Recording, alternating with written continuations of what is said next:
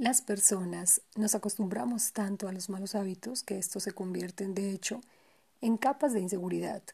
Las personas se aferran a los hábitos ferozmente, como si su identidad fuera inseparable de su negativismo. Si se abandona el mal hábito, se abandonaría parte de la personalidad. El hábito emocional negativo es un reflejo adquirido, es una respuesta que se convierte en inconsciente y automática por su constante repetición. Al igual que el drogadicto depende de la heroína o de alguna otra sustancia adictiva, algunas personas se convierten en adictos a la culpa, ansiedad o rechazo, o en cualquiera de estas obsesiones emocionales negativas. Tales personas anhelan su inyección emocional de la misma manera que un drogadicto anhela su dosis cotidiana. Al igual que la drogodependencia, la adicción emocional domina y arruina la vida de quien se deja someter por ella.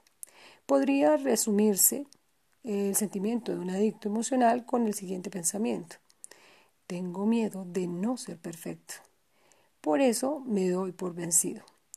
Los malos hábitos personales son juegos de perdedores. Es como si jugáramos contra un adversario que tiene los dados trucados. Mientras sigamos jugando con él, seguiremos perdiendo. Es curioso reconocerlo, pero mientras que los sentimientos negativos se nos adhieren a la piel, los sentimientos positivos, saludables y felices son también efímeros y frágiles, desaparecen con mucha facilidad. El buen humor queda destruido con los percances más insignificantes e inmediatamente le sustituye el mal humor. Los malos sentimientos expulsan a los buenos. El hábito de afrontar la vida negativamente se encuentra tan arraigado en algunas personas que éstas piensan que las experiencias felices vividas en el pasado ya no cuentan.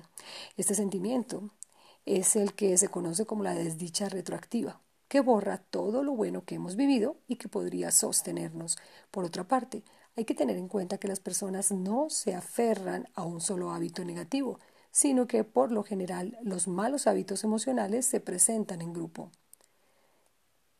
Todos los malos hábitos emocionales tienen algo en común. Nacen de la profunda falta de autoestima, del rechazo y del llamado síndrome del impostor. En el fondo, la persona afectada piensa que es indigna, inferior, que no se merece algo mejor de lo que tiene. Son personas adictas al fracaso. Poco a poco, los malos hábitos emocionales pueden destruir el talento y la capacidad de una persona para construir y llegar a ser algo verdaderamente importante en su vida. El término hábito es utilizado expresamente para distinguir claramente entre hábitos y rasgos o carácter. Los malos hábitos emocionales no se derivan de nuestro carácter. Nuestra adicción a la culpa, la ira, al odio hacia uno mismo o al pesimismo es lo que en realidad se convierte en malos hábitos. En todo ello, nada tiene que ver nuestra forma de ser, sino nuestra forma de enfrentarnos a la vida. Si se trata de hábitos y no de rasgos, entonces sí hay esperanza porque podemos romper con ellos.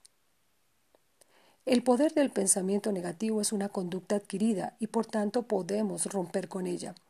En el mundo de las emociones nada es completamente correcto o incorrecto, todo bueno o todo malo, todo verdadero o todo falso.